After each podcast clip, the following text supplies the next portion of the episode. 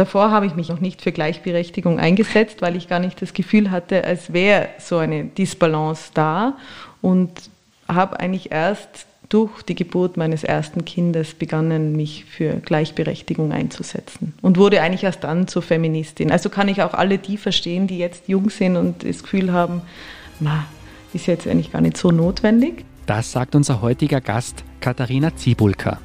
Sie ist bildende Künstlerin, Musikerin, Filmemacherin und Aktivistin. Herzlich willkommen zu einer neuen Ausgabe von Das K, dem Tiroler Podcast für Kunst und Kultur. Mein Name ist Klaus Brunner.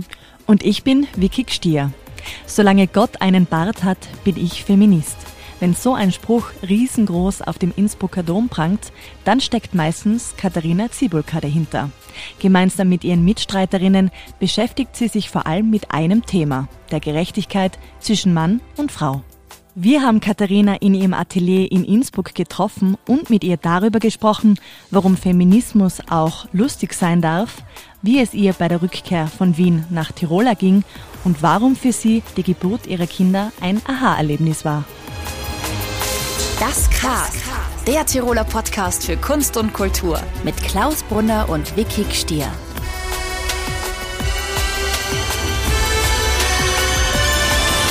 Hallo Katharina, vielen Dank, dass du dir die Zeit nimmst für uns heute. Wir haben erfahren, du bist ja in einer sehr künstlerischen Familie aufgewachsen. Ich glaube, du hast sieben Geschwister oder ihr seid zu siebt gewesen.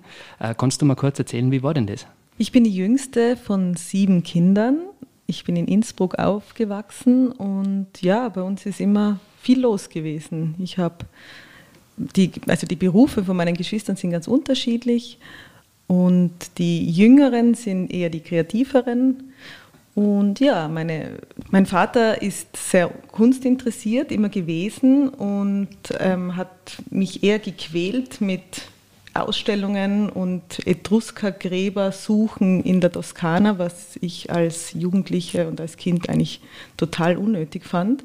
Deshalb wundert es mich eigentlich umso mehr, wie sehr mich jetzt äh, Kunst interessiert natürlich und dass ich selber Künstlerin wurde. Aber warum gequält? Warum war das mühsam? Naja, so als Kind ähm, stundenlang durch die Toskana zu fahren und dann auszusteigen und irgendwo nach Etruskergräbern zu graben und zu suchen, da gab es Sachen, die hätten mich viel mehr interessiert. Und wir haben auch sehr viele Kirchen besichtigt, ähm, überall in ganz Europa. Das war jetzt für mich als Kind auch nicht sehr ähm, unterhaltsam. Und habe erst später sozusagen das auch alles viel mehr schätzen gelernt und mich aber schon sehr der zeitgenössischen Kunst jetzt zugeschrieben. Weil du eben vorhin erwähnt hast, dass dich dein Papa ein bisschen gequält hat mit den Ausflügen, was wären denn deine Wunschausflüge gewesen als Kind? Also sicher in, in moder also moderne Kunst kennenzulernen, das war zum Beispiel überhaupt kein Thema oder auch ähm, Kunst im öffentlichen Raum. Also es, diese Dinge waren eben gar nicht am Radar meiner Familie. Und wie machst du jetzt selber Urlaub mit deiner Familie? Wir schauen uns auch viel an, aber eben wissend, wie anstrengend es sein kann, wenn Eltern so äh, Kunstliebende sind, schauen wir schon immer sehr, ähm, dass es komprimiert ist, was wir ihnen zeigen. Also wir gehen dann zum Beispiel in den Louvre und schauen nur ein Bild an. Oder wir zeigen, wir waren jetzt gerade am Wochenende in, in Berlin und haben ihnen die Eastside Gallery gezeigt. Also wir schauen, wir schauen einfach, dass wir schon so, so quasi ihnen die Kunst näher bringen, aber sehr ähm, unterhaltsam. Aber es ist nicht irgendwie immer so, dass man das eigentlich von klein auf mitbekommen muss und sonst ist es irgendwie ein bisschen eine verschlossene Welt manchmal, oder? Bin ich mir gar nicht so sicher weil ich finde, dass sich auch ganz viel entwickelt, ähm, so in den 20s, wo man so auf Identitätssuche ist. Und ich war zwar immer schon kreativ, aber dass ich, mir, dass ich das zum Beruf mache, das war überhaupt nicht klar. Also ich bin überhaupt nicht in einem Umfeld aufgewachsen, wo Kunst oder Künstlerin sein ein, ein Lebensweg war. Und erst später mit, meinem, mit meiner Zeit in Wien und als, als Studierende, als Studentin, ähm, wo ich aber ganz was anderes studiert habe, hat mich der Film sehr interessiert, also die Dokumentation eigentlich. Und wollte eigentlich Ethnologin werden. Also so dieses Interesse an den, an den Menschen war schon immer ein ganz großes und an Geschichten und an, an ja, einfach unterschiedlichen Zugängen zur Welt und wie die Menschen so ticken. Und über den Film kam ich dann eigentlich erst zur Kunst. Und das war sozusagen ein sehr langer Weg und auch nicht besonders geradlinig. Von dem her ähm, glaube ich, dass das auch möglich ist, auch erst später zur Kunst zu kommen. Gehen wir nochmal kurz zurück in deine Kindheit. Du bist in einem sehr, sehr kunstaffinen Umfeld aufgewachsen, aber irgendwie war es nie ein Thema für deine Eltern, dass das auch ein Karriereweg ist. Also ich denke, in Tirol gibt es leider, leider immer noch keine ähm, Ausbildungsmöglichkeit für Kunst, Künstlerinnen und Künstler. Und von dem war das gar nicht am Horizont meiner Eltern, dass das ein Beruf sein kann und könnte. Und erst später wurde es für mich ähm, realistisch, nämlich in Wien. Einerseits, weil ich halt merkte, dass es dort ganz ein anderes kreatives Umfeld gibt und andererseits auch, weil ich meinen Mann, jetzigen Mann damals, meinen Freund kennenlernte, der aus einer Künstlerfamilie kommt und da sehr offen war immer und mich auch sehr unterstützt hat in, in meinem Tun und auch jetzt noch immer versteht, warum mein Tag oder auch mein Leben so ähm, anders abläuft wie bei anderen, weil als Künstlerin hat man natürlich unregelmäßiges Einkommen und überhaupt unregelmäßige Zeiten und ich bin ja auch irgendwie so 24 Stunden immer im Kopf online und kann ja nicht am Abend heimgehen und ähm, abschalten. Das funktioniert einfach nicht. Das muss man aushalten können, auch als Partner. Mhm. Und zum Abschalten fährt es dann in die, in die Toskana, oder? ja, ich finde, das Abschalten ist sowieso, wird immer schwieriger. Ähm, wann schalten wir schon unser Handy ab zum Beispiel? Das braucht man dann als Navi oder als Fotokamera. Ach, ich, ich, ja. Also das Abschalten funktioniert bei mir am besten, wenn ich in den Wald gehe und meine Walddusche nehme und da kann ich dann abschalten und aber meistens bin ich dann doch auch wieder ziemlich kreativ im Wald, weil da kommen immer die besten Einfälle. Also dann doch wieder Tirol-Klischee, oder? Man geht in die Natur. Das ist sicher der große Vorteil an Tirol. Ähm, es muss zwar nicht immer Sport sein, finde ich. Das ist ein bisschen überbewertet oder ein bisschen sehr überbewertet in Tirol. Und du bist dann nach Wien gegangen und hast gerade erzählt, du bist dadurch äh, zur Kunst gekommen eigentlich. Wie war denn das Gefühl bei dir, dann wieder zurückzukehren nach Tirol? Um ehrlich zu sein, am Anfang war es ein ziemlicher Schock. Wir, also wir haben eigentlich beschlossen, wir probieren es drei Jahre ob wir es in Innsbruck aushalten. Und ja, es hat fünf Jahre gedauert, bis wir wirklich wieder angekommen sind und jetzt bin ich sehr gerne hier. Kulturschock, was meinst du genau damit? Was war das so ähm, schockierend für dich? Naja, es war so, wie wir beschlossen haben, dass wir von Wien nach Innsbruck gehen. Mein, Vater, mein Mann ist Kameramann, haben alle gesagt, was, ihr geht nach Innsbruck. Also was wollt ihr in Innsbruck als Kreative? Und das haben wir uns ein Jahr angehört, weil ein Jahr sozusagen war die Übersiedelungsphase.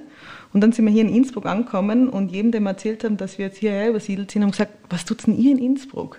Also wir haben die gleiche Frage wieder gehört und haben uns irgendwie gedacht, oh, vielleicht war das jetzt wirklich ein Fehler.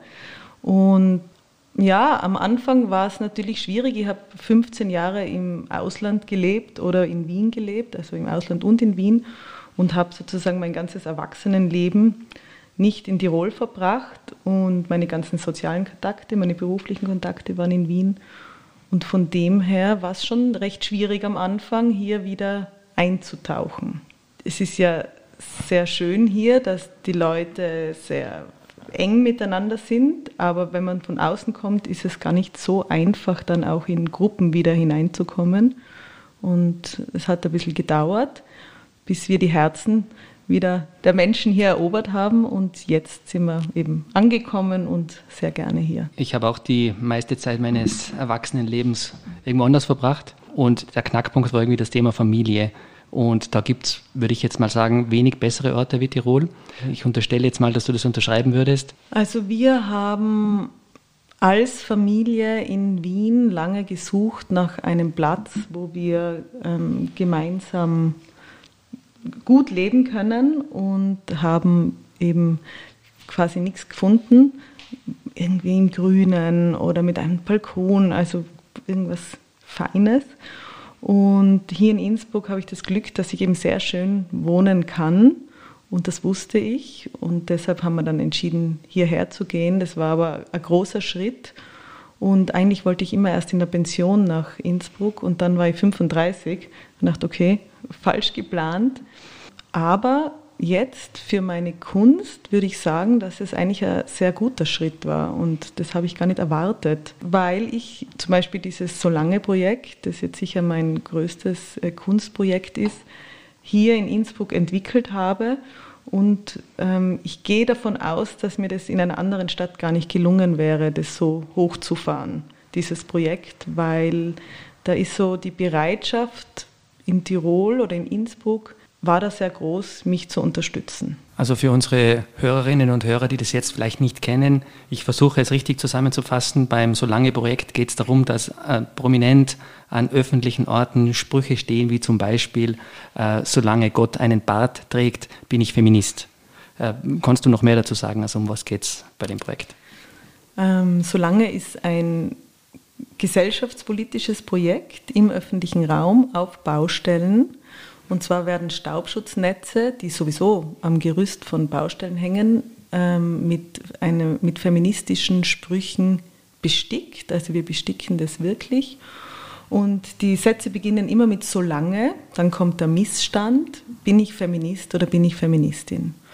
Und ja, da gibt es sehr viele Sätze und auch sehr viele Baustellen weltweit. Und gerade vor vier Tagen habe ich mein 24. Netz aufgehängt und viele andere Baustellen warten noch. Mhm. Neue Sätze. Wo war das und was steht drauf? Das war in Köln, an der Universität zu Köln und es steht drauf, solange wir uns Beulen an gläsernen Decken holen, bin ich Feministin. Und wir wissen, dass der, ich sehe nicht die Stirn runzeln, ähm, das wissen wir auch, dass das für viele ein ganz unbekannter Begriff ist, diese gläsernen Decken oder Glass Ceiling. Aber das ist ein, ein Begriff, der kommt aus den USA und beschreibt die unsichtbaren Hürden, die an die Frauen stoßen auf dem Weg, auf ihrem Karriereweg.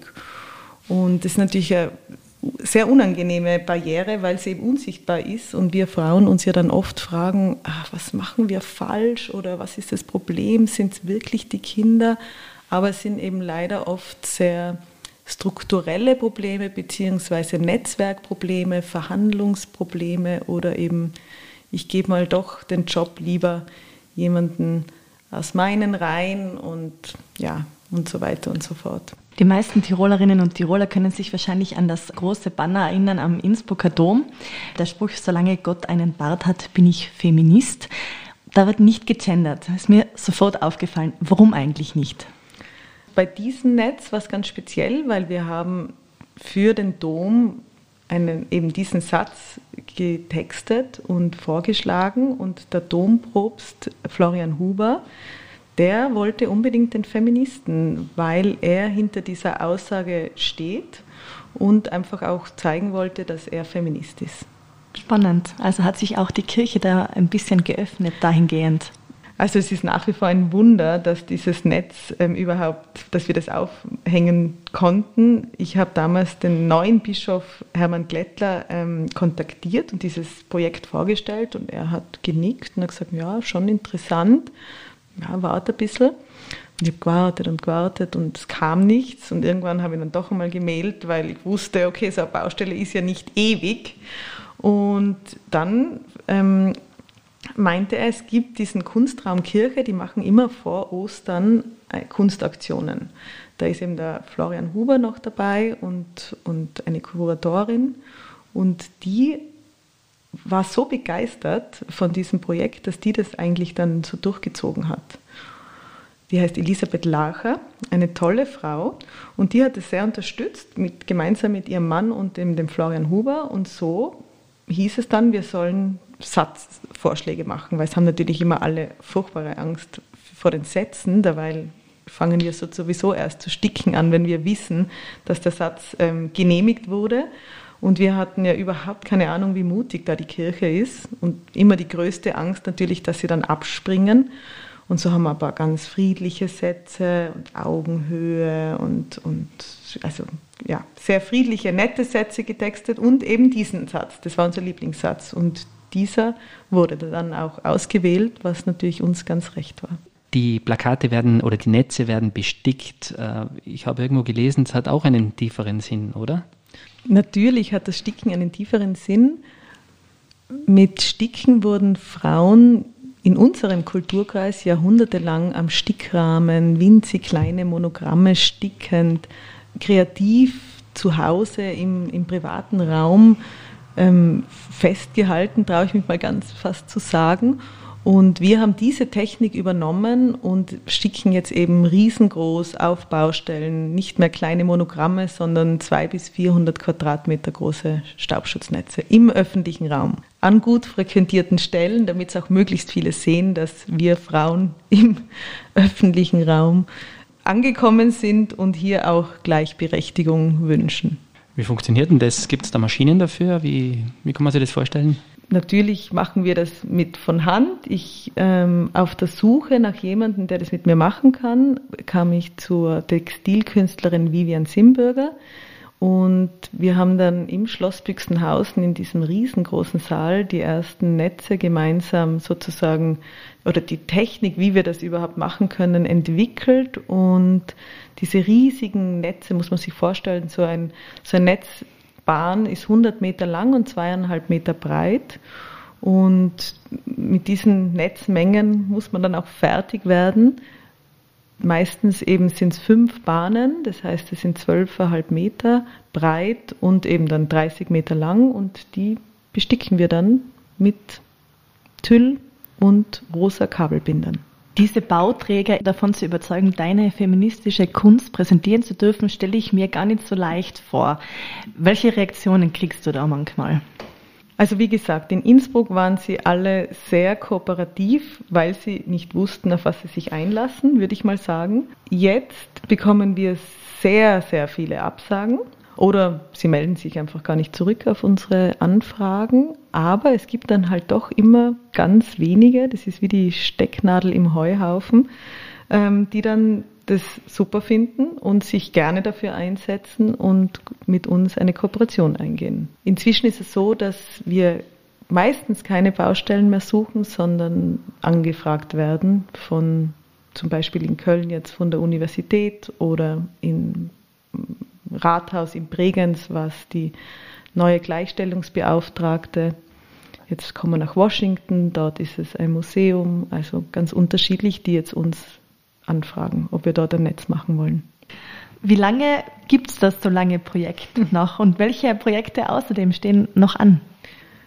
Also wie lange es so lange gibt, weiß ich nicht, aber eben, jetzt bin ich eingeladen in Washington, two blocks away from the White House. Ähm, das war die Anfrage und ich habe mich extrem gefreut, weil mir gedacht habe, wow, jetzt sind wir schon echt nah an, am Zentrum der Macht. Und das passiert heuer im Oktober und ich bin eben auch in Frankreich eingeladen, zwei Baustellen zu bestücken und dann schauen wir mal, wie es weitergeht. Willst aber noch nicht zu viel darüber verraten wir wissen zwar die Baustelle und dann gibt es einfach, ja, da müssen wir dann einfach durch, durch eine harte Phase des Textens. Das dauert dann meistens zwei, drei Wochen oder auch noch länger. In Marokko hat es vier Monate gedauert. Und, und ja, bin gespannt, was der Satz wird. Aber wie ist da der Prozess? Das heißt, äh, zuerst gibt es mal wahnsinnig viele Vorschläge, irgendein Brainstorming nehme ich an, aber wie wird dann der eine Satz zum Schluss? Inzwischen ist es so, dass wir Aufrufe machen und vor Ort sozusagen schauen, was ist Thema.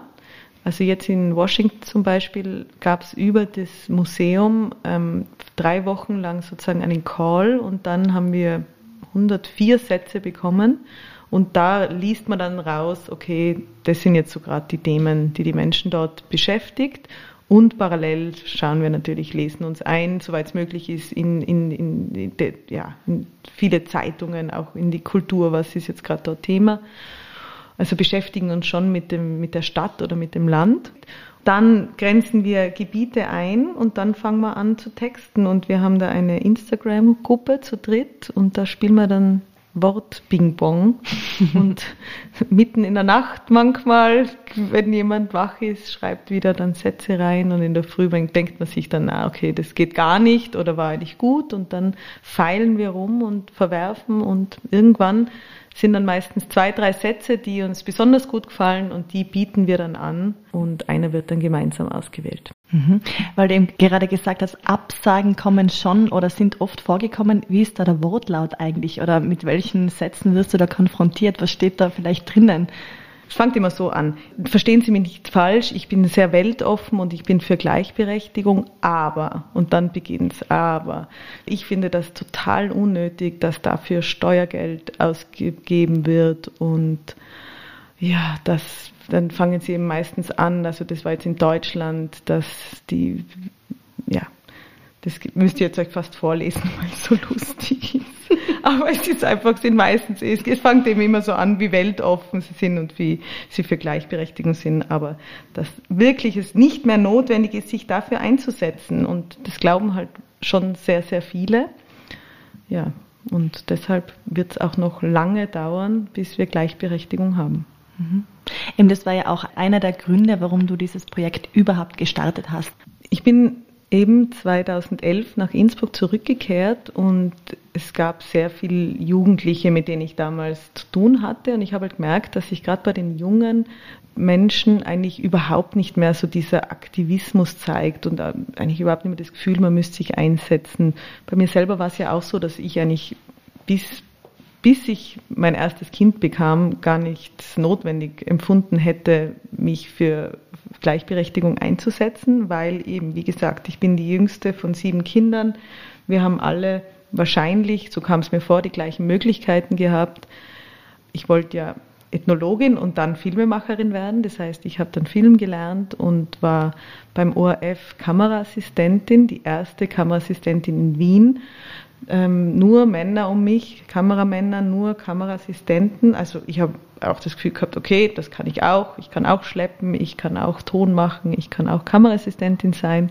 Dann kam es zur Kamerafrau, das war dann schon ein bisschen schwieriger und spielte auch in einer All-Girl-Band. Also das war auch so. Es war beim Studium waren gleich viele Männer wie Frauen. Also es war irgendwie nie so. Ich hatte nie das Gefühl, als wäre das so irgendwie eine, etwas nicht in Balance. Aber dann mit der Geburt des ersten Kindes war es dann schon ganz klar, wie die Rollen verteilt sind. Und, und dann begann das sozusagen bei mir, dieses Unbehagen und fast diese Ohnmacht. Wow, was passiert da jetzt? Es ist ja doch ein totales, wunderbares Gefühl, dann auch Mutter zu werden. Aber diese ganze, diese, also ich fand es einfach wahnsinnig unfair, dass es so klar ist, wie meine Rolle ist und, und dass die Strukturen immer noch so gelegt sind, dass, dass es eigentlich sehr schwierig ist, aus denen auszubrechen. Wie ist es dir aber dann dabei eigentlich gegangen? Weil wenn du merkst, okay, ich bin selber so jemand, der sich für Gleichberechtigung einsetzt, für Feminismus einsetzt und auf einmal ist es, man kann es eigentlich als eine Art Schlüsselerlebnis bezeichnen, oder? Danach ist irgendwie alles anders.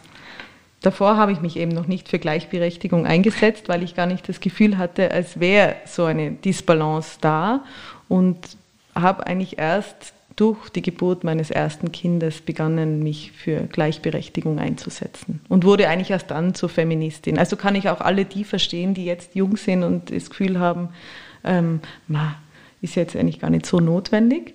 Aber eben Vorsicht, wenn man Kinder bekommt und dann kann es passieren, und ich beobachte, es passiert einfach auch sehr oft, ich hoffe, das verändert sich jetzt, dass eben dann ähm, schon allein durchs Stillen und durch diese Anfangsphase es dann sehr schwierig wird, wieder in den Alltag als arbeitende Frau in Vollzeit zum Beispiel wieder da ähm, hineinzukommen. Ich habe die Diskussion manchmal mit meiner Frau, die von woanders kommt, wo es jetzt keinen Mutterschutz gibt, keine Karenz und so weiter. Und natürlich ist es eben dieser doppelte Faktor. Es ist wunderschön, es ist äh, ein, super Service sozusagen. Andererseits natürlich verhindert es einfach, dass Frauen schnell in den Beruf zurückkehren. Also wie siehst du das? Na, es ist ja eine super schöne Zeit, diese erste Zeit. Ähm, bei mir ist es so, ich bin eben Künstlerin und das ist ja nicht so, dass man das abschalten und anschalten kann. Das ist vielleicht in anderen Berufen ein bisschen einfacher, so stelle ich es mir zumindest vor, vielleicht stimmt es ja auch gar nicht aber als Kreative muss das ja raus aus dir.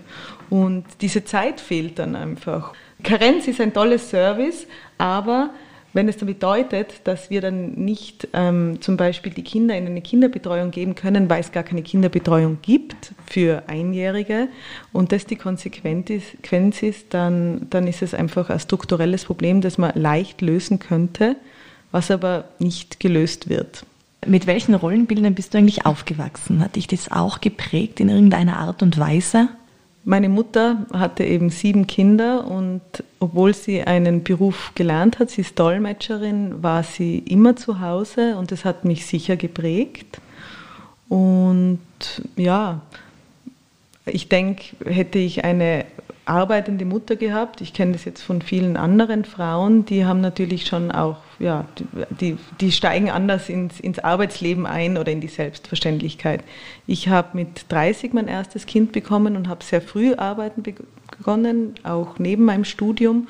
Und war für mich was ganz klar, dass, dass ich Geld verdiene und, und selbstständig bin. Und plötzlich war dann auch so viel Abhängigkeit wieder da. Und obwohl ich eben einen sehr ähm, modernen Mann habe und wir uns das eigentlich ganz anders vorgestellt haben, wie wir das machen mit, mit den Kindern.